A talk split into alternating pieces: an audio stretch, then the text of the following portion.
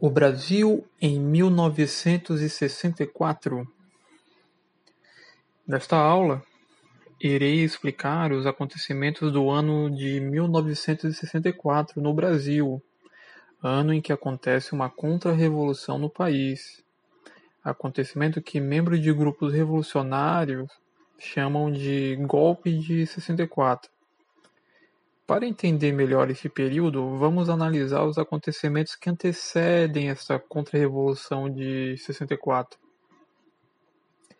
Na tarde de 25 de agosto de 61, Jânio Quadros, para espanto de toda a nação, anunciou sua renúncia, que foi prontamente aceita pelo Congresso Nacional.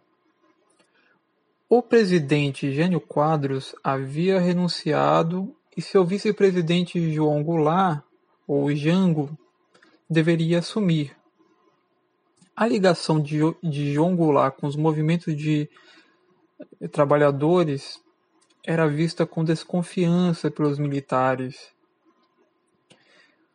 Por suspeitarem de uma ameaça comunista, tentaram impedir sua posse.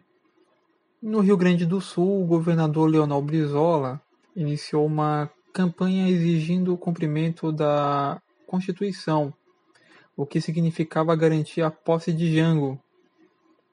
Enquanto João Goulart estava em uma viagem diplomática na China, não conseguiria voltar ao Brasil, pois os militares não permitiriam sua posse e, por causa disso, teve que desembarcar no Uruguai. Instaurou-se no país um regime parlamentarista, no qual o primeiro-ministro seria o chefe de governo.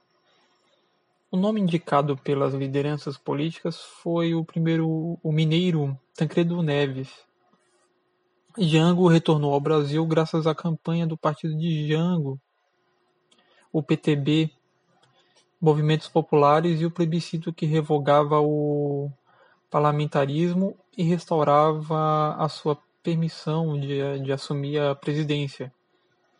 No dia 8 de setembro de 61, Jango assumiu a presidência da República.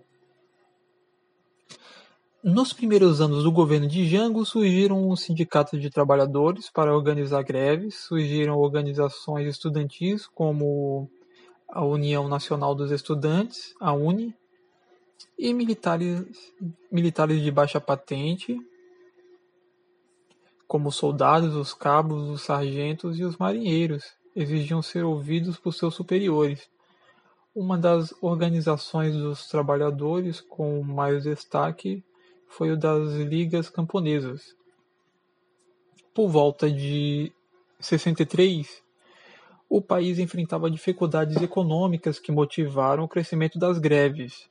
Os estudantes se mobilizavam defendendo uma aliança estudantil com os operários e camponeses ele estava ciente de que as reformas não poderiam ser aprovadas no Congresso Nacional. Por isso, resolveu instituí-las por meio de decretos, anunciadas em grandes comícios.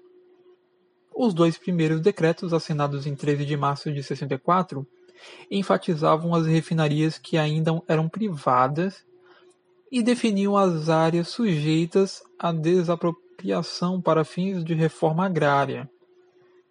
A partir deste momento surge uma preocupação em boa parte da população e militares. É, com estes dois decretos, fica transparente uma atitude de viés comunista. E por que surgiu essa preocupação? Para um comunista dominar um país, é necessária uma reforma agrária. Depois vem a urbana, a comercial e a industrial todas elas com caráter socialista. Os comunistas usam o pretexto de ajudar um trabalhador rural com péssimas condições de trabalho, visando apenas o confisco dessas propriedades rurais, grandes e médias, para fins de, para fins de controle absoluto pelo Estado comunista e o fim do direito à propriedade privada. No dia 19 de março de 64, em São Paulo, várias pessoas se organizaram em uma manifestação com o nome de Marcha da Família com Deus pela Liberdade. E Jango tenta articular, tendo que viajar para Brasília e depois para Porto Alegre, mas não teve sucesso. Na madrugada do dia 2 de abril de 64, o Congresso Nacional declarou vaga a presidência da República, empossando o presidente da Câmara dos Deputados, Ranieri Mazzilli, no lugar de Jango.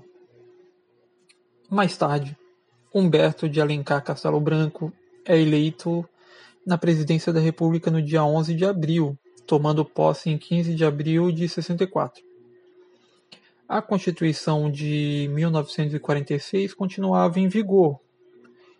O Marechal foi eleito para terminar o mandato de cinco anos iniciados por Jânio Quadros em 31 de janeiro de 61. Assim, Castelo Branco deveria governar até 31 de janeiro de 66. Porém, posteriormente seu mandato foi prorrogado e foram suspensas as eleições presidenciais diretas previstas para 3 de outubro de 65.